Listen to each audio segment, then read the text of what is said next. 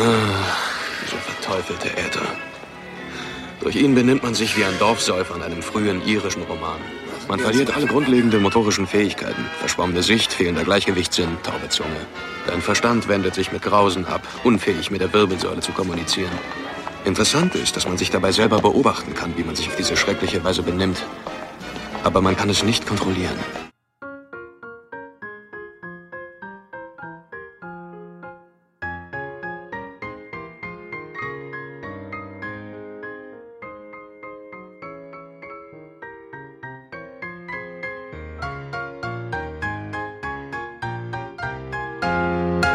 Willkommen zurück im Podcast der Klinik für Anästhesiologie aus der Universitätsmedizin in Göttingen, besser bekannt als die Young Urban Anesthesiologists.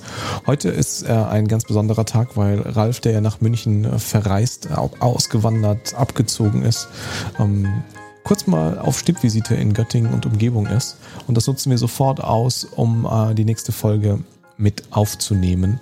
Nach der letzten Folge, in der es um die Grundlagen und Gesetzmäßigkeiten von äh, Gasen ging, ähm, wollen wir heute an der Stelle so ein bisschen weiter einhaken und mit Gasen oder gasförmigen Substanzen weitermachen und uns in Richtung der volatilen Anästhetika bewegen. Wie üblich fangen wir mit ein bisschen Geschichte an. Ähm, volatile Anästhetika, Narkosegase, äh, sind was, die es äh, schon relativ lange gibt und ähm, sind auch so ein bisschen der Punkt, an dem man von moderner Anästhesie spricht. Also alles, was vor äh, den Narkosegasen oder volatilen Anästhetika war, ist vielleicht Schmerztherapie oder sind Teilbereiche, äh, wenn man da irgendwie Opioid äh, getränkte Schwämmchen äh, genuckelt hat. Aber im 18. Jahrhundert hat ein gewisser Joseph Priestley Lachgas synthetisiert. Ähm, und äh, ja, um 1800 wurde da auch die analgetische Wirkung äh, schon beschrieben. Aber erst ab der Mitte des 19. Jahrhunderts wurde das Lachgas dann im medizinischen Bereich eingesetzt und zwar in Zahnextraktionen. Horace Wells ist da das Stichwort. Da gab es Versuche, die besser geklappt haben und Versuche, die schlechter geklappt haben. Es hat also noch ein paar Jahre gedauert, bis ähm, sich da eine gewisse Akzeptanz durchgesetzt hat. Ich habe gehört, es gibt so einen kleinen Beitrag vom Deutschlandfunk, den ich dazu mal gesehen habe. Ähm, du hast gehört, dass du einen Beitrag gesehen hast? Ja, das hat man mir erzählt. das ist Bezug äh, auf die Äthergeschichte aus dem Intro, ne? Nee, nee, auf ähm, Lachgas, weil das ist ja nicht erfunden worden. Dann hat man gesagt, also dieses Zeug, was ähm, uns so ein bisschen Narkose-Vorstadien ermöglicht, das nennen wir jetzt mal Lachgas. Das, ja. äh, der Name suggeriert ja schon, dass das vielleicht eine andere Funktion vorher hatte. Ähm, und als es das gab, hat man das ähm, so ähnlich wie halt vielleicht heute irgendwie Alkohol halt als Party oder als, als Geselligkeitsbelustiger ist für manche. Ja, so wie ähm, Röntgenstrahlen. so wie Röntgenstrahlen. Äh, gab es, glaube ich, einfach sozusagen Zusammenkünfte, wo halt dann äh, irgendjemand Lachgas mitgebracht hat, also so auf halt eben in dieser Zeit im 18. Jahrhundert. Und da ist es wohl so gewesen, dass sich dann einer der, der Teilnehmer, die alle mal so ein bisschen Lachgas inhaliert hatten, sich mit voller Wucht irgendwo sein Bein gegen angeschlagen haben musste. So dass eigentlich jeder sieht, okay, das muss jetzt eigentlich wehgetan haben. Und angeblich äh, war dann ähm, Horace Wells auch anwesend. Vielleicht bringe ich jetzt auch wieder Sachen durcheinander, aber er war anwesend, hat gesagt, oh, man kann sich schon mal richtig gutes Bein anschlagen und es stört einen nicht. Mhm. Und hat deswegen dann die Idee gehabt, dass man das da vielleicht für nutzen könnte. Mhm. Also zumindest laut diesem Deutschlandfunk-Beitrag, den ich angeblich eventuell gesehen habe. Den gerüchteweise, den du gesehen haben könntest. Ja, das ist ja wirklich eine Parallele wie bei den Röntgenstrahlungen, dass es aus so einem äh, Recreational Use dann irgendwie professionalisiert wurde. Ähm, die nächsten Stichworte sind dann Äther und Chloroform. Schön, ich catch nochmal rein. Mach, mach, doch das Kapitel direkt nee, nee, nee. alleine. Ähm, äh, angeblich, was dann ähm, dieser, dieser öffentliche Demonstrationsversuch, der schiefgegangen sein ist, ähm, war wohl angeblich einem Studenten, äh, der sich bereit erklärt hatte da. Und der war ähm, dem Alkohol studentisch gesehen zugeneigt und hm. hatte deswegen wohl eine ordentliche Toleranz, sodass das Lachgas einfach nicht ausgereicht hatte. Also er hatte einfach eine höhere Toleranz dafür. Also mhm. das sind natürlich alles Mutmaßungen, das kann ja keiner mehr rückwirkend so rausfinden, aber einfach, dass man sich diese kleine Geschichte nochmal so ein bisschen anekdotisch merken kann. Der war einfach gut im, im, im Saft. Mhm. Äh, und deswegen ist das schiefgegangen. Und ich glaube, das hat dem ähm, Horace Wells, glaube ich, ziemliche Schmerzen bereitet, so danach, weil danach war natürlich alles wieder verschrien und dann ist dieses angeblich so tolle Anästhetikum ja dann doch nicht mehr so gut gewesen. Also, weil einfach der öffentliche Versuch gescheitert ist. Mhm. Interessant. Sehr gut vorbereitet, Ralf. Ja. Jetzt kannst du weitermachen. Jetzt kann ich endlich mit der Geburtsstunde der modernen Anästhesie äh, beginnen. Ähm, Stichworte sind hier Diethyl, Äther und Chloroform. Und 1842 der erste Einsatz, der dann erst ein paar Jahre später publiziert wurde. Dieses, die Geburtsstunde der Anästhesie äh, wird einem William Morton zugesprochen, der 1847 beziehungsweise eigentlich am 16.10.1846 in Boston, ähm, Massachusetts, im sogenannten, oder was jetzt als Ether Dome bekannt geworden ist oder in die Geschichte eingegangen ist, das erste Mal äh, öffentlich äh, eine Ätheranästhesie, eine Tropfnarkose durchgeführt hat, ähm, ja, vor einem medizinischen Fachpublikum. Und ähm, der Patient, der danach äh, ja aus seinem Schlaf da wieder erwacht ist, es mit, wird mit den Worten zitiert, äh, Gentlemen, this is no Hamburg. Das ist kein Humbug, was hier, also das ist keine Scharlatanerei, sondern das scheint wirklich zu funktionieren. Ähm, und das ist das erste Mal eben, dass da ganz bewusst zu rein medizinischen Zwecken eine Substanz verwendet wurde und auch erfolgreich öffentlich, äh, wissenschaftlich begleitet zum Einsatz kam. Äther hat ein paar Nebenwirkungen, kommen wir nachher nochmal so ein bisschen drauf. Ähm, aber man hat sofort begonnen, dann ähm, alternative Substanzen zu suchen, die den Anforderungen an das, was wir äh, als ideales Inhalationsanästhetikum äh, verstehen oder uns wünschen, besser erfüllen konnten. Da gibt's hauptsächlich die halogenierten äh, Fluorchlorkohlenwasserstoffe oder Kohlenwasserstoffe, ähm, Hadotan, Enfluoran, Isofluoran, Sevofluoran, Desfluran, mehr fällt mir erstmal nicht ein. Na, doch, Methoxyfluoran. Als ja, moderne oder wiederaufkommende Variante der inhalativen Anästhetika. Es gibt Edelgase oder es gibt ein Edelgas, äh, was man auch noch einsetzen kann, was eben ziemlich interessante Eigenschaften hat. Das ist das Xenon. Das ist ein fast ideales Narkosegas, muss man wahrscheinlich sagen, wenn es nicht ja, so teuer wäre, äh, weil es eben so aufwendig zu gewinnen ist. Aber ansonsten ist es ein richtig gutes, gutes Zeug. Richtig gutes Zeug. Ja, ich habe damit noch nie gearbeitet, sondern immer nur in, in, Büchern gelesen, dass es das gibt und dass äh, die ganzen Eigenschaften von Xenon äh, ja eben dem idealen Inhalationsanästhetikum ähm, ziemlich nahe kommen. Ja, ich, ich weiß, dass es in Frankfurt mal ein paar Mal gemacht worden. Gab es auch mal einen Zeitungsartikel an der Uni. Ähm, und Ponf ist halt, glaube ich, ein Problem bei der ganzen Sache. Also laut, laut Büchern, dass das leider doch ein bisschen emetogen ist. Mehr als die anderen. Also Narkosegase stehen ja insgesamt im, im. Aber das Ideale hätte ja keins. Ja, das stimmt. Das stimmt. Jetzt haben wir eigentlich so viel über ideale Narkosegase gesprochen, dass wir vielleicht diesen Punkt zuerst ich sag mal, einfach abarbeiten. Das ist so eine Frage, die man äh, in dieser Examen schon mal, schon mal gefragt äh, wurde oder gefragt werden kann. Das ist eigentlich, glaube ich, eine ganz typische Frage nach dem idealen Narkosemedikament, dem idealen Schmerzmittel, dem idealen Inhalationsanästhetikum. Und dann ist man aufgefordert, ähm, da eine Handvoll Eigenschaften zu nennen. Und davon gibt es ein paar.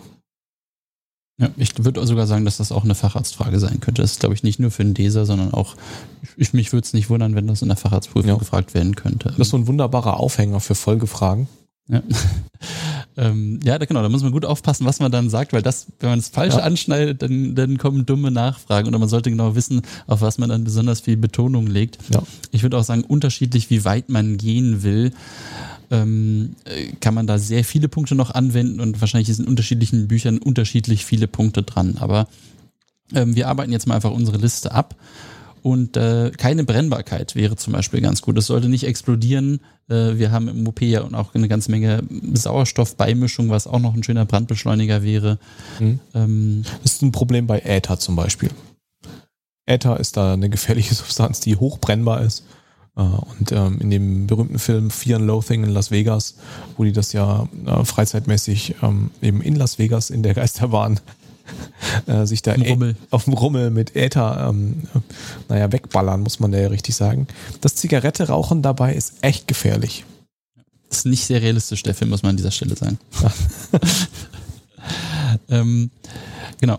Dann sollte das Ganze möglichst einfach äh, zu dosieren sein. Ähm, es gibt ein paar Eigenschaften von den jeweiligen ähm, Narkose-Dämpfen, Gasen, Flüssigkeiten, wie man das auch immer drehen will, die liegen ja meistens in flüssiger Form vor, je nach Siedepunkt, und müssen dann unter unterschiedlichen Bedingungen, in unterschiedlicher Komplexität, je nachdem von welchem wir reden, in eine Dampfform gebracht werden. Und das sollte natürlich technisch möglichst einfach realisierbar sein. Ich finde, das ist zum Beispiel so ein Punkt, der stimmt, aber der ist eigentlich ein bisschen weiter hinten in der Liste von dem, was ich sozusagen als erstes hören wollen würde als Prüfer. Ja, außerdem ist das so ein Punkt, wenn man über einfache Verdampfersysteme spricht, wo man sich eine Folgefrage eintritt. Genau. ja, erklären Sie doch mal, wie das geht. Hm? Ja. Mal, schrauben Sie mal einen Vapor auf. Genau. Die unterschiedlichen Typen der Vaporen. Ja. Und wie ist der von innen beschichtet? Wissen Sie das? Wissen Sie das? Warum steht da keine Flusssäure? Ja, da ist nicht was drin. ähm, chemische Stabilität ist auch ein Punkt. Es wäre natürlich schön, wenn das ganz lange haltbar ist und nicht die ganze Zeit irgendwie im Kühlschrank stehen muss oder so ist, dass da sich ständig Bakterien drin bilden ähm, oder sich vielleicht irgendwas abbaut. UV-Lichtempfindlichkeit wäre auch praktisch. Ähm, keine Reaktionsfreudigkeit mit den Dingen, in denen es gelagert wird, zum Beispiel Metall oder Gummi ähm, und natürlich auch, weil äh, in unseren Kreisteilen geht das ja auch dann äh, ein Stück durch den Atemkalk und da sollte es nach Möglichkeit auch nicht mit reagieren. Also dem, dem Zeug, was das CO2 aufnimmt. Ähm, eine Sache, die ich irgendwie auch wirklich toll fände, wenn wir da sowas hätten, keine Umweltschädigung. Ähm, oder zumindest so wenig wie es geht, weil die ähm, Narkose-Dämpfe, Gase, die wir verwenden, sind leider nicht so gut für unsere Umwelt. Und je höher wir den Frischglasfluss wählen, desto mehr ballern wir davon leider in die Welt raus. Ähm, und das tut unserer Ozonschicht gar nicht unbedingt gut. Ähm, es gibt Systeme, wie man das auffangen kann. Scavenger-Systeme, genau. Ähm, und die werden, glaube ich, jetzt auch immer mehr ähm, ja, teilweise ausgerollt, einfach weil natürlich die Unternehmen auch wissen, dass es, äh, das kann man dann besser verkaufen, seine Sachen. Äh, aber das ideales System, äh, ein ideales Narkosedampfgas-Konzept hätte das ja gar nicht. Genau. Also sind Fluorchlor, Kohlenwasserstoffe. Ne? In Kühlschränken ist das seit Jahren FCKW, freie Kühlschränke. Ja, man kann gar keine FCKW-haltigen Kühlschränke mehr kaufen seit, ich glaube, mittlerweile Jahrzehnten oder einem in meiner, in meiner Kindheit gab es noch, also da, da gab es diesen Wechsel von dem äh, FCKW zu FCKW frei. Damals in den ähm, 40er. Genau. Opa erzählt wieder aus dem Krieg. ähm, aber genau das ist es, dass diese Fluorchlorkohlenwasserstoffe eben das Ozonloch, das berühmte Ozonloch äh, verursachen oder unterhalten.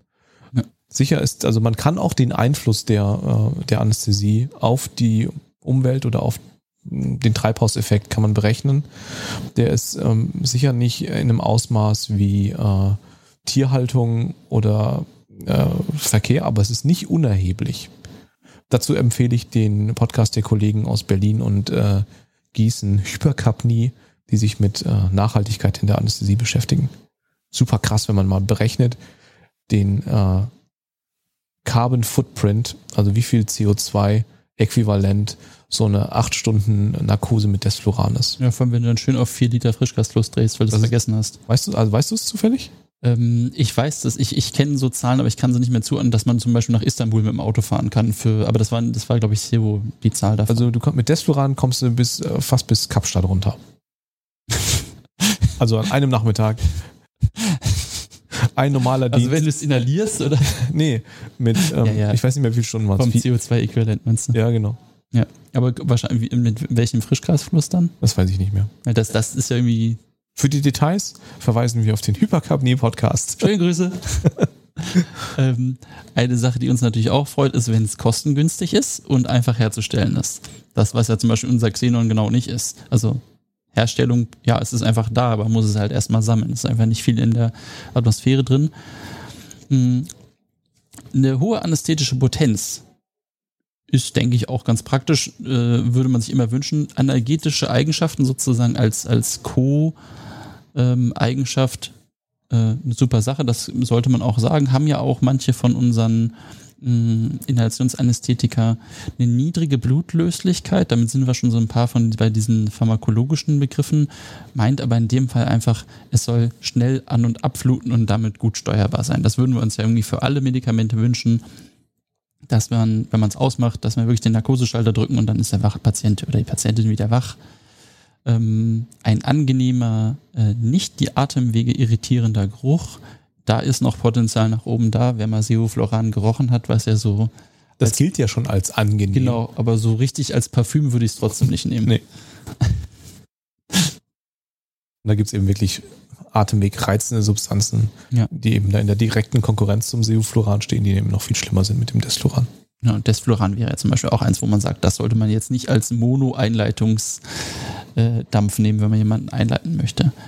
Ähm, ja, minimale Nebenwirkungen, das liegt im Prinzip auch auf der Hand, aber sind auch diese Dinge, die man sagen sollte. Das Herz-Kreislauf-System sollte nach Möglichkeit wenig davon beeinflusst werden.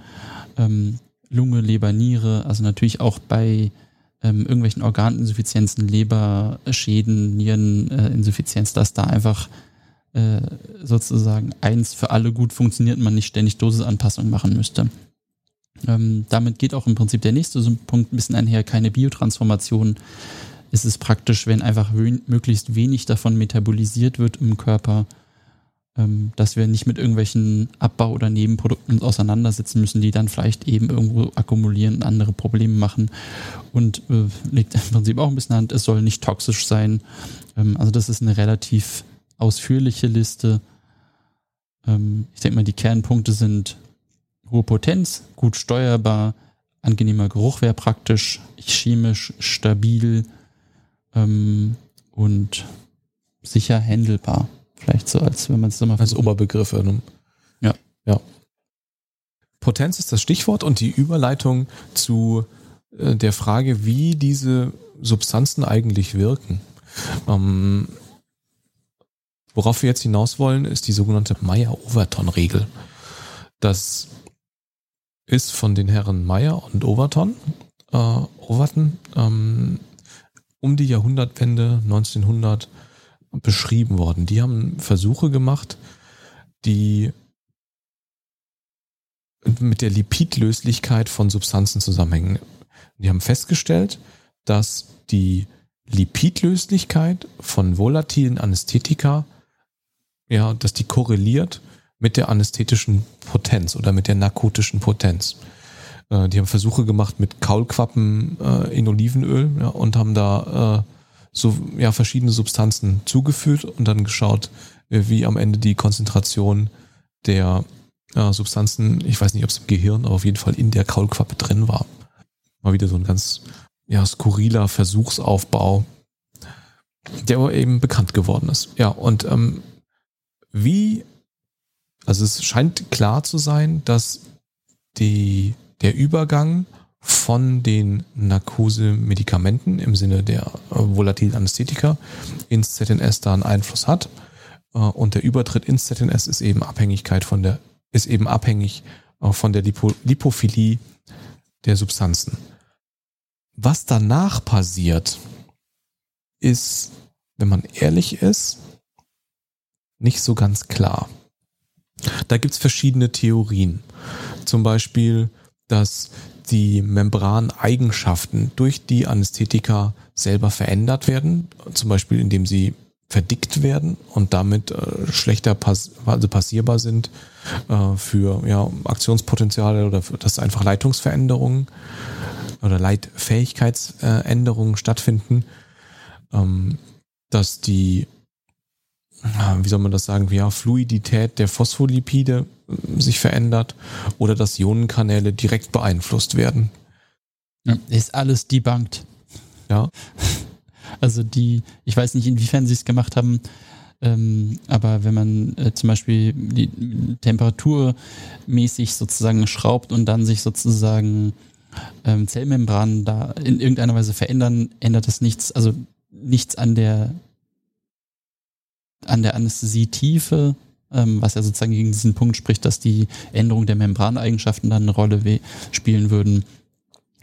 Ähm, scheinbar hat man verschiedene Alkohole genommen, hat äh, gemerkt, dass äh, die anästhetische Wirkung verschwindet, sobald eine bestimmte Molekülgröße überschritten wird.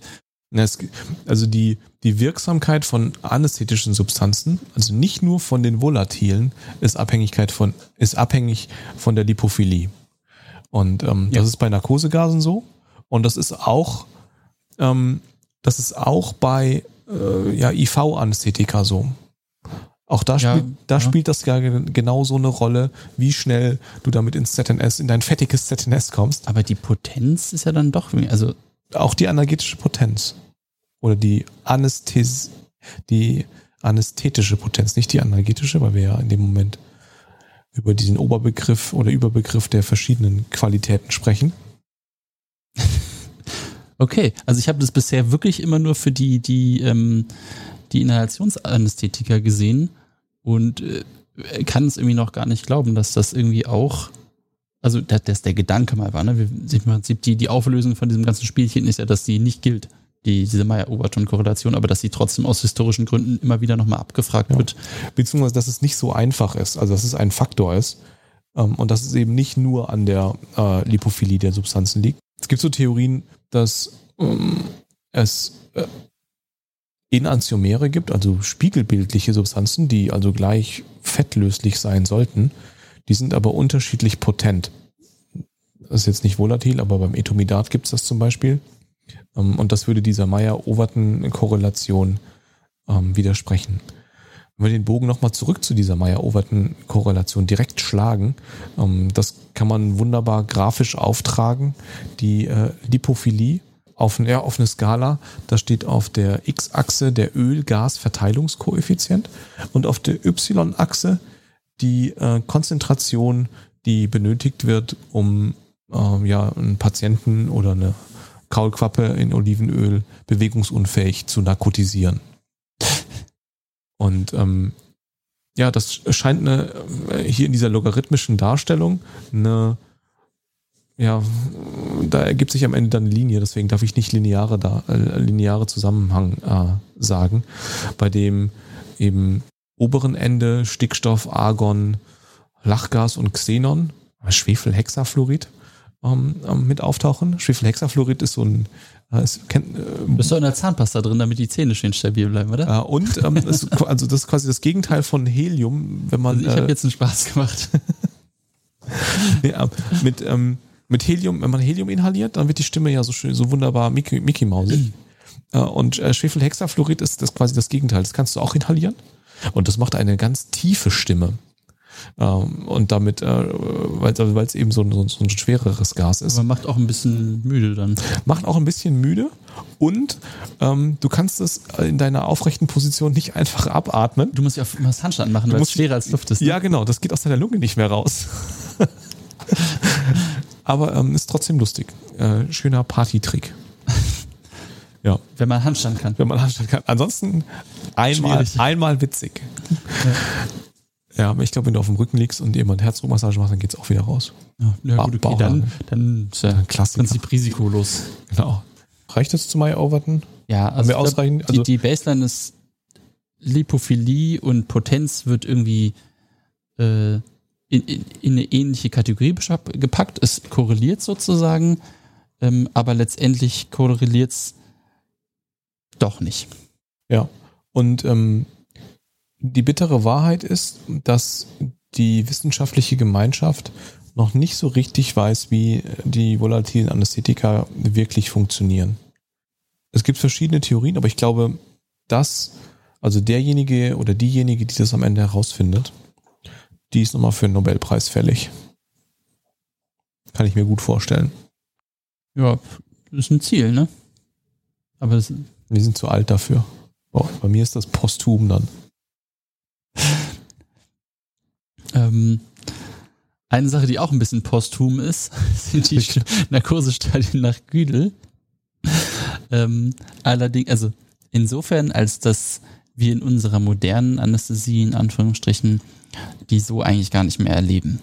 Ähm, gleichzeitig ist es aber so irgendwas, was, glaube ich, grundsätzlich immer noch gern gefragt wird. Ich könnte mir auch vorstellen, äh, in der Facharztprüfung, dass man es einmal sagen könnte oder dass man dumm dasteht, wenn man es ähm, nicht weiß. Ich bin das im Staatsexamen gefragt worden. Ja, da, da würde das auch irgendwie hinpassen. Ja, also es gibt vier Stück. Ähm, da gibt es jemals sozusagen einfach die, die Namen, okay, Stadium 1 Analgesie, Amnesie, Stadium 2 Exzitation. Das ist das, wofür wir so ein bisschen Angst haben, wenn wir eine klassische äh, Narkose machen würden. Also wo man das noch findet, ist, wenn wir zum Beispiel aus irgendeinem Grund eine inhalative Einleitung machen, zum Beispiel mit einem Kind, was jetzt nur einfach den Venenzugang einfach gar nicht toleriert oder so schlechte Venen hat, dass man sagen muss, das, das wird am gewissen Punkt wirklich zur brutalen Qual, ähm, ist das eine Möglichkeit. Also die rein inhalative Einleitung wäre was, wo man das noch ähm, durchlebt. Also Stadium 2, Exzitation. Das ist das, wovon man Angst hat in so einer ähm, Art der Einleitung. Da ist einfach äh, Gefahr des Erbrechens, Laryngospasmus kann da passieren. Das ist eine unregelmäßige Atmung und wenn man in die Pupillen guckt, sieht man, dass die erweitert sind. Das dritte Stadium ist das, was wir eigentlich suchen. Aller guten Dinge sind drei. Das Toleranzstadium. Ähm, da kann man im Prinzip Myosis und Midriasis haben, also kleine und große Pupillen. Ähm, und je mehr, je tiefer dieses Stadium sozusagen ist, das ist, da gibt es eine gewisse Breite, ähm, hört natürlich irgendwann auch die Atmung auf und das ist die gewünschte chirurgische Toleranz. Ähm, bei äh, Stadium 4 ähm, Asphyxie, Paralyse, maximale Mydriasis, äh, Atemstillstand und Kreislaufstillstand. Das ist, das ist ein bisschen zu viel dann. Ja, diese, wir haben ja gerade gesagt, dass diese Güdelstadien so ein bisschen veraltet sind ähm, und man die nicht mehr so richtig beobachten kann. Ähm, die sind ja nicht falsch. Und ähm, auch mit den modernen ähm, inhalativen Anästhetika durchläuft man alle diese Stadien noch, aber eben deutlich schneller. So dass man eigentlich kaum eine Gelegenheit hat, die in ihrer vollen Pracht ähm, ähm, zu beobachten. Aber der Blick in die Pupillen während der Narkoseeinleitung ist durchaus interessant. Also es ist nicht verboten, die Gütelstadien zu kennen. Man hat nur eben, da man keine Äther-Mononarkosen mehr regelhaft macht, weil einem die Schimmelbuschmasken fehlen. Die sind immer im Steri. Die sind immer im Steri, genau. Ähm, äh, sieht man die eben in ihrer, in, in, ihrer Differenzierung nicht mehr so gut. Ja, aber das Toleranzstadium, das äh, ist immer noch das, was wir mit unseren Narkosen äh, ja, erreichen wollen. Und ähm, da gibt es eben auch unterschiedliche Tiefen, die eben mit Miosis oder mit Mydriasis ähm, vergesellschaftet sind. Jetzt gehen wir zu McDonalds. Schneid das raus. Auf gar keinen Fall. Wir dürfen keine Werbung machen. ja. Das ist immer eine Frage der Dosierung, ähm, wie bei allen Medikamenten. Und ähm, was man bei den äh, Narkosegasen nutzt, ist das sogenannte MAC-Konzept. MAC, M-A-C, Abkürzung für minimale alveoläre Konzentration. Also das, was von diesem Zeug am Ende der Expiration noch in der Lunge verbleibt. Das ist das Surrogat. Also wenn wir wissen, was der Patient am Ende der Expiration noch in der Lunge hat, dann kann im Patienten eigentlich nicht viel mehr sein, sondern es ist der aller, wahrscheinlich nach, bei aller Wahrscheinlichkeit nach weniger in unserem Patienten drin. Das heißt, die Lunge ist der Ort, wo am Ende der Expiration die höchste Konzentration von unserer, von unserem Narkosegas vorliegt. Ich muss mich da an der Stelle direkt nochmal präzisieren oder ja, so ein bisschen einschränken. Wenn wir ganz lange eine Narkose machen und wir haben ein sehr fettlösliches Medikament gewählt, dann sind wir dem Kompartimentmodell folgend, haben wir vielleicht ein aufgesättigtes ähm, ZNS. Und wenn wir dann ganz rapide mit einem hohen Gasfluss unsere Narkosemedikamente aus der Lunge auswaschen, das ist eigentlich ein Prozess, der findet hauptsächlich in der Inspiration ähm, zwar statt, dieses eigentliche Auswaschen der Atemluft, ähm, dann kann es durchaus sein, dass man Konzentrationsgefälle vom langsamen Kompartiment in Richtung der schnelleren Kompartimente über das Blut und am Ende in die Lunge hat.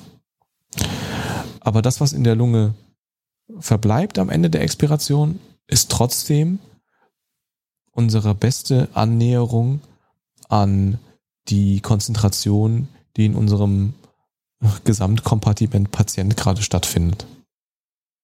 Und vor allem, das ist ja immer noch tausendmal besser als unser Bauchgefühl, das wir haben, wenn wir eine rein intravenöse Narkose machen. Ja. Also da haben wir übrigens was, was wir messen können. Ähm, und mit ein paar Abzügen ist das ja immer noch eine ganz gute Messung. Ja. Und was heißt, wenn wir wissen, wie hoch die Konzentration in unserer Alveole ist, dann versuchen wir uns daraus abzuleiten äh, oder ein Gefühl dafür zu entwickeln, wie hoch die Konzentration im ZNS im Hirn ist, da wo es eigentlich wirkt. Oder wahrscheinlich wirkt. Auf spinaler Ebene wirkt, wo auch immer. Auf jeden Fall an seinem Effektor, am Kompartiment. Und da hat man sich eben dieses MAC-Konzept überlegt und hat für ja, unterschiedliche ähm, Konzentrationen eines Anästhetikums bestimmte Zielparameter definiert. Am bekanntesten ist der MAC 50. Das ist am Ende die effektive Dosis, bei der 50 Prozent der Patienten bei einer definierten alveolären Konzentration eines Inhalationsanästhetikums auf einen, auf einen definierten Schmerzreiz, äh, sprich einen Hautschnitt von einem Zentimeter Länge am Unterarm, nicht mehr mit einer Abwehrbewegung reagieren. Das ist das, was als MAC 50 ähm, bekannt geworden ist oder definiert ist. Und je höher dieser MAC-Wert ist, desto geringer ist die Wirkungsstärke eines Inhalationsanästhetikums.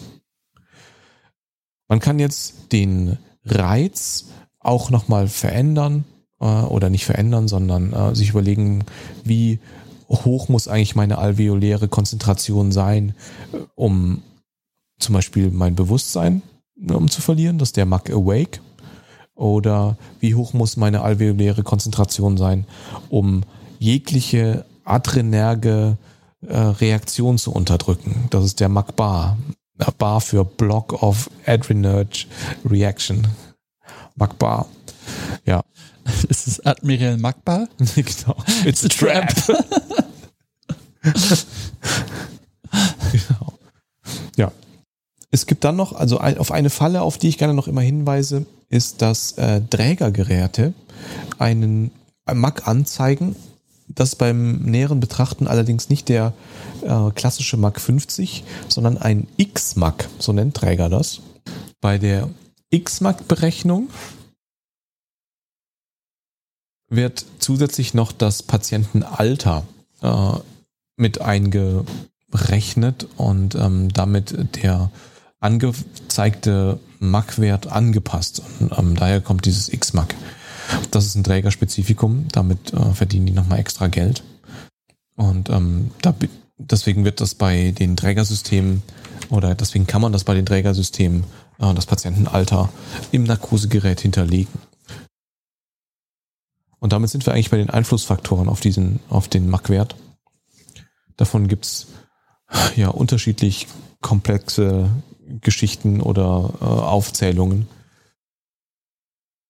Ähm, es gibt Dinge, die die MAC nicht beeinflussen. Das wäre zum Beispiel einfach die Dauer der Anästhesie. Das sollte sich nicht ändern.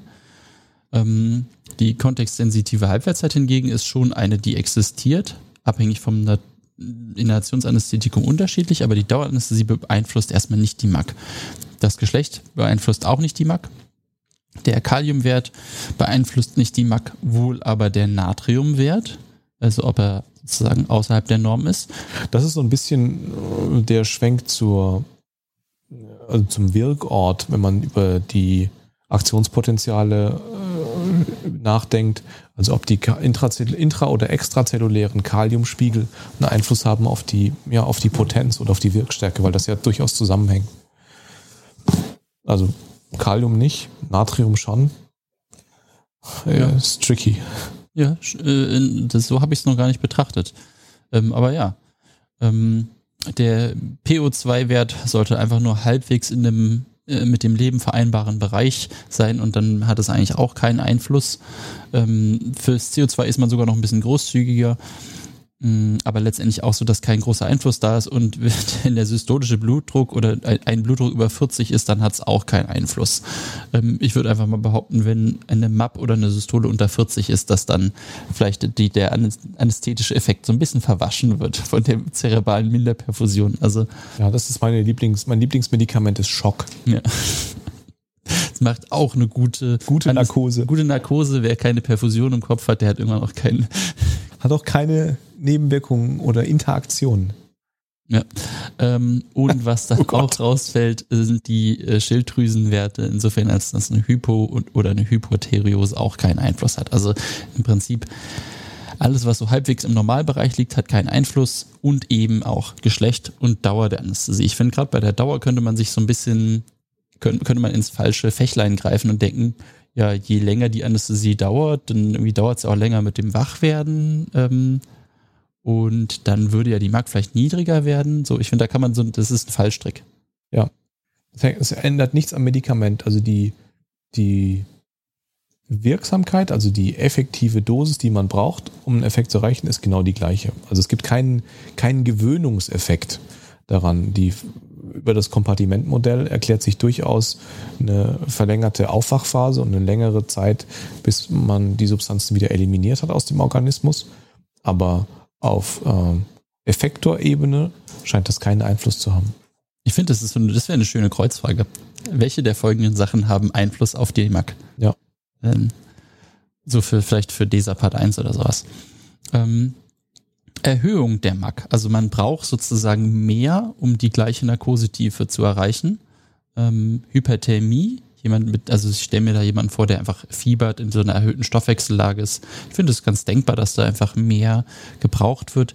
Erhöhte Corticholamin-Level, ich finde, das kann man auch sagen, das geht fast schon so ein bisschen einher. Ähm, dann hatten wir die Hypernatriämie, also ja, weiß nicht, gibt es da eine schöne Brücke für? Kannst du es erklären? Mehr braucht mehr an Natrium. Ich krieg, ich krieg's nicht zusammen, dass das jetzt irgendwie, also physiologisch, dass ich erklären könnte, warum das so wäre.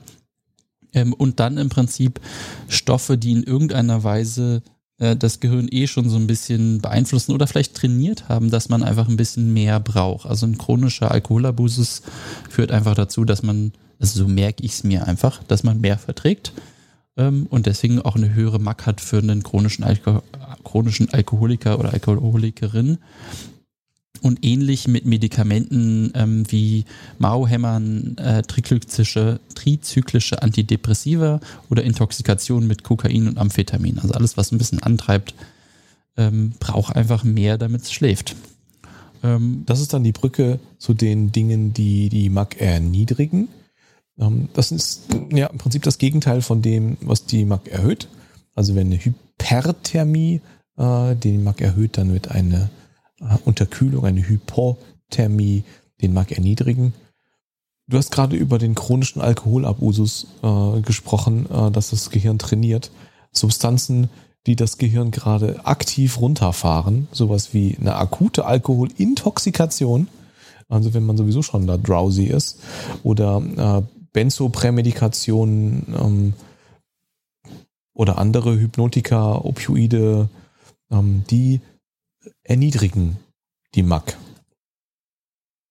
Schwangere sollen eine niedrigere MAC haben oder haben eine niedrigere MAC. Ähm, das gleiche gilt für Patienten, die mit Lithium behandelt werden oder einen niedrigen Natriumspiegel haben. Und für hypoxische Patienten gilt das auch. Aber Hypoxie, akute Alkoholintoxikation, äh, Benzodiazepin, äh, Prämedikation oder Gebrauch oder andere IV-Hypnotika und Sedativa ist irgendwie die gleiche Kategorie. Also unterm Strich ist, glaube ich, die Eselsbrücke.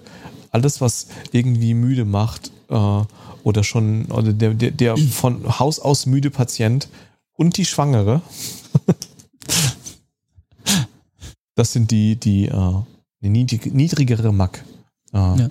haben oder brauchen ist, ich finde es auch sehr spannend, also der, der, der PO2-Wert, arteriell, der hier angegeben ist, ähm, an dem sich da sozusagen der Einfluss und eine Erniedrigung der MAC äh, beschrieben wird, ist ein PO2 von 38 mm Hg. Ich bin gespannt, wo der eigentlich herkommt. Wer hat eigentlich gesagt, ah ja, Oh, hier bei 37? Da mh, ab, ab 38.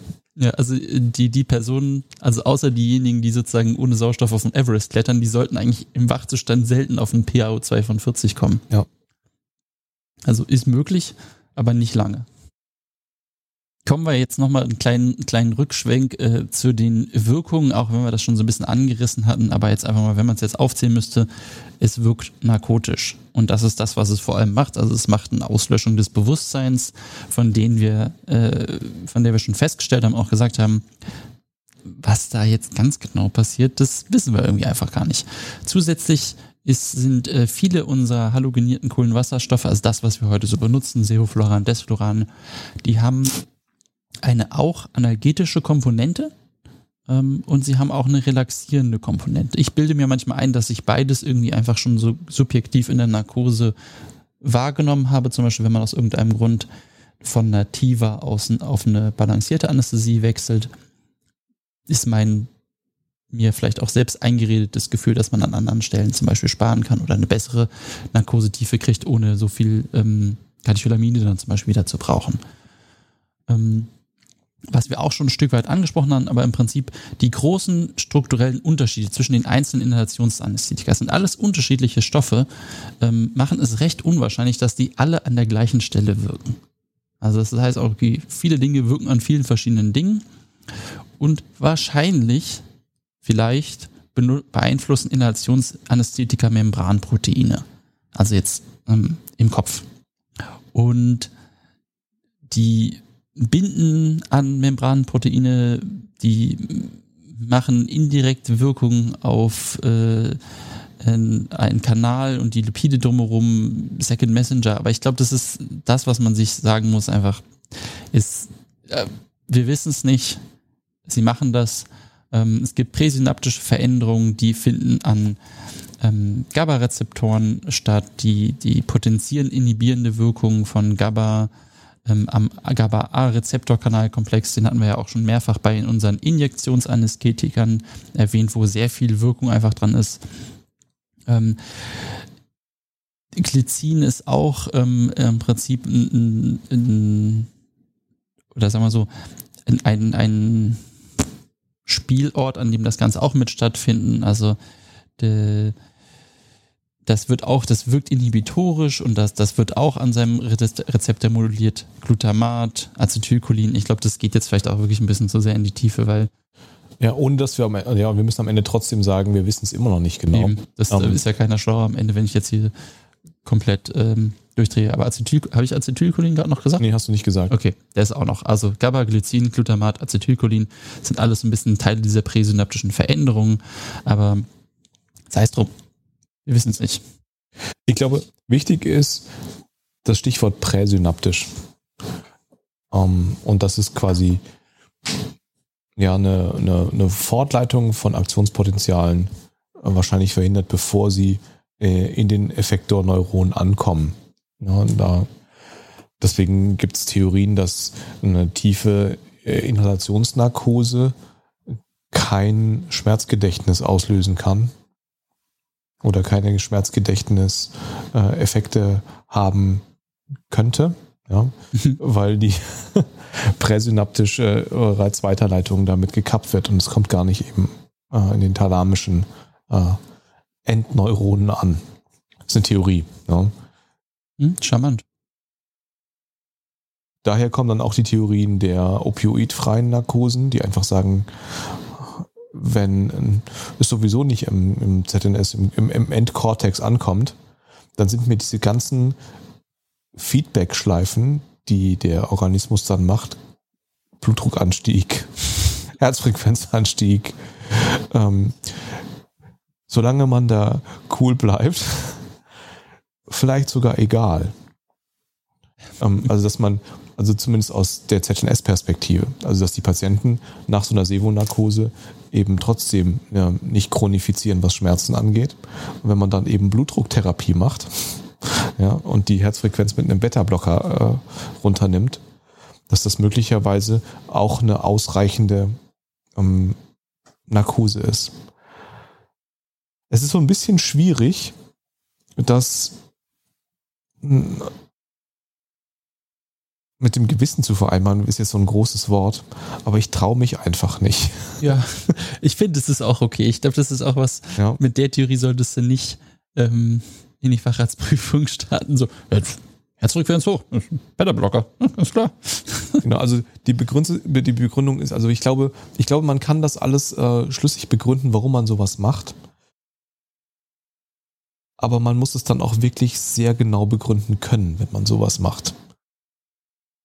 Und das ist auf keinen Fall hier als ähm, Aufruf zu verstehen, opiatfreie Narkosen zu machen. Äh, bloß weil wir das gesagt haben. So ist es auf gar keinen Fall gemeint.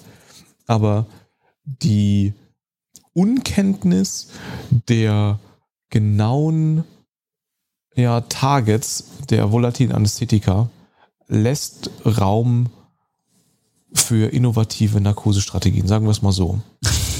Ja, aber ich finde, das hast du nochmal gut rausgearbeitet mit den präsynaptischen Sachen. Das, ähm, ich finde, das bleibt jetzt nochmal so ein bisschen besser hängen. Ja. Bin ich dabei. Wir kommen jetzt nochmal zu ähm, zwei Effekten, die aus meiner Sicht auch hauptsächlich eher so einen Prüfungscharakter haben, dass man sie einfach kennen sollte. Das ist der Konzentrationseffekt und der Zweitgaseffekt oder auch Second Gas Effekt. Das sind beides Sachen, die man mal gefragt werden kann, ähm, die sicherlich jetzt auch nicht komplett klinisch irrelevant sind, aber ich würde sagen, der Hauptteil liegt darin, dass es einfach eine Beschreibung ist, die man wiedergeben können sollte. Ähm, und zwar ist es so, bei Anästhetika, also bei, bei inhalativen Anästhetika, die eine sehr hohe Blutlöslichkeit haben, ähm, die werden sozusagen schnell aus der Alveole ins Blut gezogen ähm, und so schnell, dass wie so eine Art Vakuum oder ein Unterdruck ähm, in der Alveole entsteht und das ist dann eine Sogwirkung und da kommt einfach zusätzliches Gas in die Alveole rein ähm, und so wird einfach der, der Ausgleich zwischen inspiratorischem und alveolären Partialdruck beschleunigt. Hm, je höher die inspiratorische Konzentration ist, desto schneller erfolgt der Anstieg der alveolären Konzentration. Das ist ja im Prinzip auch gar nicht mal so verrückt. Also je mehr, desto mehr. Das würden wir auch so machen, wenn wir versuchen, eine Narkose zu möglichst schnell zu vertiefen, dann versuchen wir die inspiratorische Konzentration von unserem Narkosegas oder Dampf möglichst hoch zu halten. Und ähm, es ist wohl so, dass das klinisch erst relevant ist ähm, bei Konzentrations, äh, äh dieser Konzentrationseffekt ist erst relevant bei Anästhetika, die eine sehr hohe Blutlöslichkeit haben. Und das wäre zum Beispiel Lachgas. Lachgas verwenden wir, also ich, ich habe es noch nie benutzt und ich glaube auch viele andere Kliniken verwenden es kaum noch oder gar nicht mehr, weil es einfach auch im Unterhalt relativ kostspielig ist und auch, ich glaube ich, zunehmend einfach vom, vom Anästhesiemarkt entschwindet. Ich weiß, Inga kann mich jetzt da korrigieren. Ich, da bin ich mir nicht ganz sicher. Ich glaube, dass es äh, durchaus ähm, gibt es noch Orte oder es gibt Orte, nicht noch Orte, wo das auch eine gewisse Renaissance gerade erfährt. Also aber ich meine jetzt nicht im, im Kreissaal. Nicht Kreissaal, aber auch äh, in Außenbereichen. Ähm, ich kenne Leute in Berlin, bei denen das mehr wird wieder. Okay. Aber da, okay, dann, dann muss, müssen also sozusagen diejenigen, die es benutzen, ich weiß auch, mhm. in Frankfurt haben sie es im Studium mal benutzt, an der BGU, als ich da noch war. Also mhm. als irgendein Praktikum. Und ähm, aber ja, dann muss man es halt doch wissen. Aber die, die die Inhalationsanästhetika, mit denen ich jetzt sozusagen arbeite, das wären Sevofluran und Desfluran, mhm. weil das zweite auch sehr, sehr selten. Ähm, die haben halt eben eine verhältnismäßig niedrige ähm, Blutlöslichkeit. Ja. Und da ist es sozusagen eigentlich gar nicht so extrem wichtig. Und dann kommen wir direkt zum Zweitgaseffekt. Der ist, ich finde, so ähnlich wie der Konzentrationseffekt, nur dass es hier einfach jetzt um zwei Gase geht. Also zum Beispiel ähm, dass, dass wir ein volatiles Anästhetikum haben, was wir dann mit einem anderen Gas kombinieren, also zum Beispiel Lachgas. Und die rasche Aufnahme von Lachgas, hatten wir eben schon, es geht gut, hat, ein, hat eine hohe Blutlöslichkeit, geht gut weg, ähm, zieht, da macht einen Volumenverlust in den Allen, also wieder einen Unterdruck und zieht einfach mehr von dem anderen, von diesem zweiten Gas nach und erhöht auch so dessen Konzentration. Es wird ähm, praktisch mitgerissen in die Alveole und führt natürlich dazu dann auch wieder zu einem schnelleren Eintritt ins Blut und wird sozusagen auch ins Blut mitgerissen. Und das ist auch das Codewort für die heutige Folge, der Zweitkasseffekt. Ich kapiere ehrlich gesagt den Unterschied zwischen den beiden nicht ganz. Ich, ich finde, das eine ist halt mit zwei Gasen. Also ich finde, du sagst halt irgendwie, ja, wenn du, wenn du. Du hast halt beim Konzentrationseffekt hast du Gas, das geht mit, einer hohen, mit, einer hohen, mit einem hohen Konzentrationsgefälle schnell rein äh, und zieht dann eben in die Alveole nach. Ja, also von durch, sich selbst. Von sich selbst. Also das halt, das fehlt in der Alveole und dann muss was nachströmen. Und wenn dann was nachströmt, was auch noch ähm, äh, diffundieren kann, zum Beispiel ein zweites Inhalationsanästhetikum, dann kann das dementsprechend schneller auch übergehen in die Blutphase. Ja. Und wenn da aber Stickstoff nachkommt, was nicht diffundiert, dann, also je nachdem, was, was in deine, was nachströmt, ob das was diffundier, diffuses, was, wie heißt das? Wie heißt das Wort, was ich gerade suche? Diffus, gut diffusibles? also etwas, was gut diffundieren kann, meinst genau, du? Genau, danke. Wenn da was nachkommt, was gut diffundieren kann, dann kommt es zu diesem Zweitgaseffekt, dass das, was nachkommt, eben auch großzügig diffundiert. Und wenn was nachkommt, was nicht diffundieren kann, dann bleibt es beim normalen Konzentrationseffekt und nur das, was dem hohen Konzentrationsgefälle folgt, rutscht schnell rüber in die Kapillare. Es ist diffusifil. genau. Ja, also ich, ich hoffe, das ist einigermaßen klar jetzt geworden. Ich hoffe, ich habe es einigermaßen kapiert. Wir haben jetzt über den Konzentrationseffekt und den Zweitgaseffekt gesprochen und ohne dass ich es ähm, extrem oder dediziert nochmal erwähnt hätte, waren das Teile von der Pharmakokinetik. Und da gehören noch andere Teile dazu. Und dazu gehören zum Beispiel auch die Partialdrücke der Gase selbst, beziehungsweise der, die Differenz, also Alveoli, alveopulmokapilläre Partialdruckdifferenz.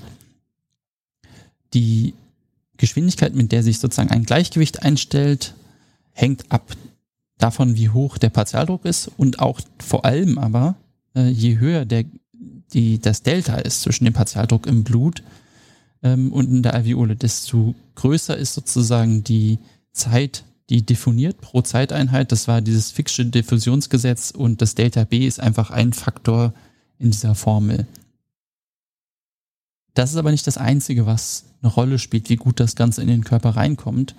Denn die Löslichkeit von diesen Inhalationsanästhetika, die spielen auch eine Rolle. Also die diffundieren über die Alveole ins Blut und werden darin sozusagen physikalisch gelöst an den Wirkort das ZNS transportiert. Die physikalische Löslichkeit ist ähm, im Henri, ich glaube, es ist nicht Henry, ich habe ewig lang Henry-Gesetz gesagt, aber nee, ich glaube, es ist Franzose. Diese ganzen Gesetze, äh, Boyle, äh, Gay-Lussac, Henri. Ja. Äh. Dass das, das Gay-Lussac nicht unbedingt klass ja. klassisch germanischer Name ist, das habe ich mir schon gedacht. Der heißt äh, Jacques Henri. Ja, ähm, das Gesetz von Jacques Henri ähm, beschreibt im Prinzip die physikalische Löslichkeit eines Gases in Flüssigkeit bei konstanter Temperatur und sagt, es ist direkt proportional zum Partialdruck in der Gasphase. So. Aber der Partialdruck ist es trotzdem nicht allein, denn ähm, doch. Am Ende ist es doch der Partialdruck. Doch, ist er. Genau das ist der Dreh. Dass es eigentlich nur der Partialdruck ist, auf den es ankommt. Ähm, trotzdem sind die aber unterschiedlich blutlöslich. Und da kommen wir so ein bisschen auf dieses Wort Verteilungskoeffizient und ähm, meint im Prinzip, ähm, ist definiert als das Verhältnis der Anästhetikerkonzentrationen in zwei miteinander im Gleichgewicht stehenden Phasen. Das ist irgendwie sehr sperrig, finde ich. Aber ähm, bei einem Blutgasverteilungskoeffizient von zwei ist die Konzentration der Substanz im Blut doppelt so hoch wie in den Alveolen. Das sind wie diese schönen Quotienten, die ich auch äh, bei, äh, bei den ganzen Lattenmer-Sachen immer so schön fand. ähm, man kann sich das auch nochmal andersrum drehen. Wenn wir jetzt mal sagen, ähm, der Blutgasverteilungskoeffizient von Sevofluran ist 0,69, 0,65. Man guckt in unterschiedliche Bücher und findet unterschiedliche Zahlen. Ähm, dann meint es, dass die Konzentration an Sevofluran im Blut nur zwei Drittel der Konzentration in der Alveole bei ausgeglichenem Partialdruck in beiden Kompartimenten ist. Ich finde, es ist immer noch ein sperriger Begriff, den man sich nicht so gut vorstellen kann wie einen Meter mhm. oder irgendwie einen Druck. Aber um das nochmal zu verstehen, weil das führt ja dann dazu, dass, ähm, dass ah. die, dieses Widersprüchliche entsteht im Prinzip, dass, dass eine hohe Blutlöslichkeit, wo man ja erstmal denkt, oh, das geht super schnell rein. Mhm. Aber das flutet eben genau scheiße, also langsam an. Genau. Also du kannst, also je, je besser was gelöst ist, am Ende geht es bei dem Blutgasverteilungskoeffizient um die Löslichkeit unserer Substanzen im Blut. Und je besser du was im Blut lösen kannst, desto höher ist die Affinität zum Blut und desto schlechter kriegst du es aus dem Blut auch wieder raus. Und du willst, man gewinnt nicht mit viel Sevofluran im Blut, sondern man gewinnt mit viel Sevofluran im Hirn. ähm, und deswegen brauche ich was, was aus dem Blut möglichst schnell wieder ins Gehirn kommt. Und wenn es aber im Blut so wunderbar löslich ist, dann habe ich Schwierigkeiten, das aus dem Blut äh, ins, ins, in die Neuronen abzugeben. Und deswegen sind Substanzen, die schlecht löslich sind, also die im Blut schlecht löslich sind, die sind zwar schwieriger da reinzukriegen, aber deutlich leichter da wieder rauszukriegen. Dann kann ich äh, zum Beispiel einen höheren Partialdruck nehmen, ja, dann kriege ich es wieder äh, ja, mit Druck ins Blut rein und von dort eben dann leicht wieder abgekoppelt aus dem Blut oder aus der physikalischen Lösung im Blut äh, rein ins nächste Kompartiment, ins Effektorkompartiment im ZNS. Das, das ist ein sehr schönes Bild dafür. Ähm, es ist wohl auch so, dass in der, wenn man sozusagen eine Narkoseeinleitung macht, kommt wohl angeblich im Gehirn relativ wenig an, solange das Blut nicht vollständig gesättigt ist. Und bei einem, bei einem inhalativen Anästhetikum mit einem ganz niedrigen Blutgasverteilungskoeffizient, dann ist ja ganz wenig im Blut drin. Also ich brauche ganz wenig. Mhm. Ähm, bei ausgeglichenen Partialdrücken, Alveole, Blut, mhm. ähm, bis es aber gesättigt ist und ab dann wird im Prinzip alles, was da weiter reingeht, wird einfach weiter geschubst ins ZNS. Also es kommt ein bisschen was, mhm. es geht ins ZNS rein oder wo auch, also im Prinzip überall hin, aber im ZNS wollen wir es. Ähm, und dann kommt es ein bisschen leer zurück, wird aber direkt wieder aufgefüllt. Super. Aber ich hatte da, äh, also nicht jetzt in der Vorbereitung, aber ich im, im Rahmen meiner Arbeitsausbildung, Zeit, wie auch immer man das nennen will, war das ein sperriger Gedanke, dass das mit der schlechten Löslichkeit da gut reingeht. Ja, es, ist das einfach, es ist so ein bisschen ähm, kontraintuitiv, weil es genau andersrum läuft, als man sich das vorstellt. Es ist eben nicht so, dass die hohe Löslichkeit gewünscht ist, sondern wir suchen eine möglichst schlechte Löslichkeit, um eine möglichst ja, dynamische Narkose zu ermöglichen. Und ähm, wenn man das jetzt sich nochmal im ganzen Großen anschauen möchte, also ich, ich habe das, das haben wir jetzt gar nicht so eingeleitet, wie, wie man das auch hätte machen können. Aber es geht darum, die, die, die Grundlagen von diesen ganzen Anästhetikern, die Volatilen so ein bisschen zu beschreiben, ein paar Effekte und was eigentlich dazu führt, dass wir das sozusagen schnell in den Körper kriegen oder schnell in den Wirtorgan oder langsam. Und da gibt's ähm, sagen wir zusammenfassend ein paar Einflussfaktoren auf diese pulmonale Aufnahme. Also wie, wie kommt es da rein? Der Frischgasfluss, den ich am Narkosegerät einstelle, macht einen Unterschied, weil ich entsprechend äh, das, wenn der Frischgasfluss so hoch ist, ist es eigentlich egal, wie viel der Patient oder die Patientin aufnimmt, weil ich genügend Nachschubs. Also es wird nicht, die inspiratorische Konzentration wird nicht geringer, mhm. weil das, was in den Patienten oder die Patientin reingeht, wird ausgeglichen durch den hohen Frischgasfluss, der leider auch die Umwelt kaputt macht dann. Auch Stichwort Konzentrations- und Second Gas mhm. sind hier nochmal wichtig. Genau, die beiden, also Konzentrationseffekt, Zweitgaseffekt, wenn mein Narkosesystem in irgendeiner Weise nicht perfekt ist, nichts ist perfekt, gibt es wohl Verluste äh, durch Aufnahme im Narkosesystem. Wo auch immer das jetzt ganz genau dahin geht oder ob es einfach kleine Verluste sind in Undichtigkeiten. So undicht dürfte es ja eigentlich nicht sein, weil es wird ja ein Systemtest vorher gemacht. Aber gut. Ähm, die inspiratorische und alveoläre Konzentration, je nachdem wie sie eben ist, beeinflusst natürlich auch die Aufnahme ähm, und damit natürlich auch die, die Partialdruckdifferenz zwischen den beiden. Die, was du ja gerade genannt hast, sind ja Faktoren, die außerhalb des Patienten stattfinden. Also entweder Eigenschaften des, des, des Substanz, der Substanz oder Einstellungen äh, oder Eigenschaften eines Narkosesystems. Es gibt aber auf der Patientenseite auch noch Einflussfaktoren oder Stellschrauben, ja, wenn man sie beeinflussen kann, die auch einen Einfluss auf die pulmonale Aufnahme von Inhalationsanästhetika haben. Ja, das, das ist eine schöne Einleitung. Die, ne-, die, nehmen, die, nehmen, die nehmen wir. Ja, ist gekauft. Ähm, alveoläre Ventilation ist noch so ein kleines, äh, so ein kleines Stellglied, weil ich das ja sozusagen beeinflussen kann, wenn ich eine Narkose mache. Also beim, bei, beim schlafenden Patienten während der Einleitung, da wäre es sozusagen der Patient, die Patientin, die es dann mehr oder minder selbst beeinflussen kann. Also je höher die ist, desto häufiger kommt der frisches Gas mit Blut in Kontakt. Wenn man das jetzt mal so ganz, ganz vereinfacht sich vorstellt. Ja. Also je höher die Ventilation, desto mehr steigere ich ähm, die, den Ausgleich. Mhm. Also du kriegst netto mehr Gasmoleküle ins Blut. Ähm, genauso spielt ähm, die, die FRC, die funktionelle Residualkapazität, eine Rolle. Wenn die niedrig ist, dann flutet das Ganze schneller an, weil ich schneller die FRC befüllen kann mit meinem volatilen Anästhetikum. Also zum Beispiel Schwangere und Kinder. Weil bei Kindern altersabhängig natürlich auch nochmal eine andere eine MAC gilt. Also das muss man, und natürlich bei Schwangeren auch. Aber es, äh, das sind zumindest zwei Patientenkategorien, die weniger FRC haben. Jetzt wird es ein bisschen einfacher, zumindest kurz. Das Ventilations-Perfusionsverhältnis spielt eine Rolle. Es bringt mir überhaupt nichts, wenn ich ne, in einer Alveole, die nicht perfundiert wird, extrem hohe Sevofluran- oder Desfluran-Konzentrationen habe, weil das wird einfach nicht im Blut ankommen. Ähm, und genauso bringt es meinem Blut nichts, ähm, wenn ich Schanz habe, ähm, zumindest nicht ein Rechts-Links-Schand, der bringt mir nichts, weil da schandet es einfach dann vorbei. Andersrum würde aber ein Links-Rechts-Schand, den man häufig, nach Möglichkeit nicht so häufig haben sollte, also deutlich seltener im Idealfall.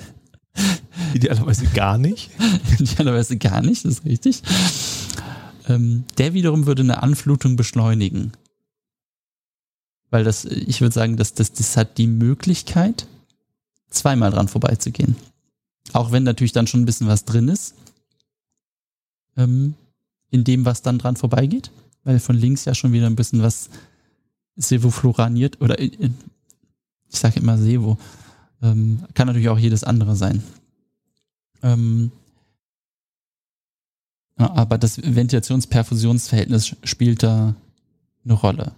Ähm, mehr, ja, das hatten wir. Äh, jetzt kommen zwei Sachen, die ein bisschen schwieriger zu verargumentieren sind. Herz-Kreislauf-Funktion. Ähm, da gibt es so ein bisschen unterschiedliche Meinungen. Also eine Veränderung des Herzzeitvolumens ähm, kann das beeinflussen.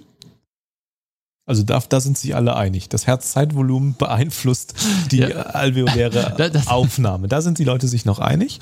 Und dann wird's interessant. Ähm, wenn man sich überlegt, man hat einen Patienten im Schock, mit einem riesen HZV. Äh, und der soll jetzt inhalativ eingeleitet werden. Dann atmet der und das HZV, das Blut, rauscht mit einer ziemlich hohen Geschwindigkeit durch die Lunge durch und hat, bildlich gesprochen, ähm, relativ kurze Kontaktzeit. Das ist die, die eine Theorie. ja. ähm, also, dass die, dass die dass das Blut, was so schnell durch die Lunge durchfließt, nicht schnell genug aufgesättigt wird. Also dass die Konzentration des Blutes nach der Lungenpassage nicht so hoch ist wie bei jemandem, der ein geringeres HZV hat. Die Frage ist ja nicht, also ist ja nur in der ersten Näherung, wie hoch ist die Konzentration im Blut, die Frage ist ja eher, wie schnell schläft ein Patient mit einem hohen HZV am Ende ein? Schläft der schneller oder langsamer ein? Und da wird's dann, finde ich, richtig kompliziert, weil durch das hohe HZV ist natürlich das Blut auch wieder schneller zurück an der Lunge und am Ende doch zügig aufgesättigt. Nur wenn man die isolierte einzelne Lungenpassage des einzelnen äh, Blutstropfen quasi betrachtet, dann ist die nicht so schnell.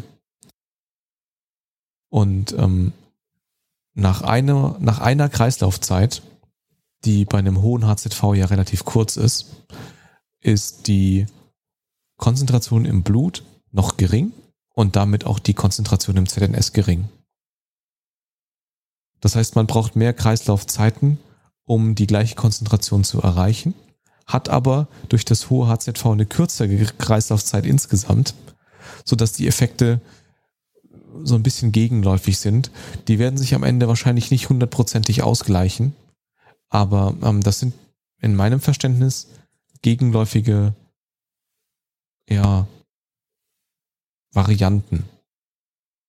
Ich würde jetzt auch einfach mal sagen, das ist ähm, dass das HZV eine Rolle spielt. Also physiologisch auf jeden Fall kann man da ganz viel in verschiedene Richtungen argumentieren. Aber praktisch gesehen, da so viele Stellgerätchen mitspielen, wenn man sich das Ganze dann wieder anschaut, dass es dann doch nicht so ein Einflussfaktor ist, wie jetzt vielleicht andere Sachen wie von mir aus die alveoläre Ventilation oder die Schandverhältnisse, Ventilations-Perfusionsverhältnisse. Ähm, auch wenn man äh, in, in manchen Büchern zum Beispiel findet, dass äh, die, der hohes HZV die Anflutung verlangsamt. Im Prinzip so, wie du es jetzt auch gesagt hast, mit den Zusatzdingen, mhm. die man bedenken muss und ein niedriges HZV die Anflutung beschleunigt. Weil ich würde es nicht als ausschlagendsten Faktor sehen. Es ist halt alles verknüpft. Also ich glaube nicht, dass man sagen kann, der eine ist größer oder kleiner oder zu vernachlässigen. Am Ende es, sind es viele Zahnräder, die ineinander greifen und die man ja gar nicht unabhängig voneinander ähm, betrachten kann, weil alles miteinander verknüpft ist. Das ist ja der, das Wunderbare und Schreckliche in der Medizin. Ähm, was das ja, was, dass es Wissenschaft und Kunst da irgendwie mit Handwerk verknüpft wird, um am Ende ein rundes Bild für einen Patienten rauszuarbeiten. Das ist eigentlich gar kein schlechtes Schlusswort. Dann nutzen wir das doch jetzt einfach als Schlusswort. Um, also für Teil 1, ne? Also geht ja noch weiter. Genau. Wir haben nämlich noch gar nicht über die eigentlichen Narkose, äh, Gase, volatilen Anästhetika heißen sie ja in echt, äh, gesprochen, was es da eigentlich gibt und wie die sich unterscheiden. Ähm, das reichen wir in der zweiten Episode nach. Das haben die verdient. Und für heute wollen wir es bei diesen physikochemikalischen Grundlagen und Konzepten erstmal belassen. Und ich glaube, damit ist die Folge auch schon lang genug, mhm. um damit eine größere Joggingrunde zu drehen oder die Kinder um den um den Park zu führen. Ja, und auch ja, die ganzen acht Metabolismus, Elimination, das, ich meine, das sind ja die ganzen hier M und E. Genau. also ich meine, wo gehen wir denn dahin, dass jetzt nicht noch gemacht werden würde? Und dann gibt es natürlich auch noch so ein paar Effekte, die man vielleicht können sollte, die immer wieder vielleicht auch gern gefragt werden im Zusammenhang mit nativen Anästhetika.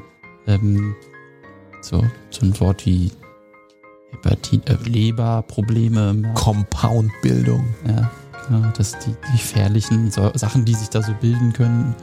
Ähm, Krankheiten, die man nicht haben sollte, wenn man volatile Anästhetika geben will oder andersrum nicht geben, wenn man die Krankheiten hat. Also der Patient, die Patientin. Ja.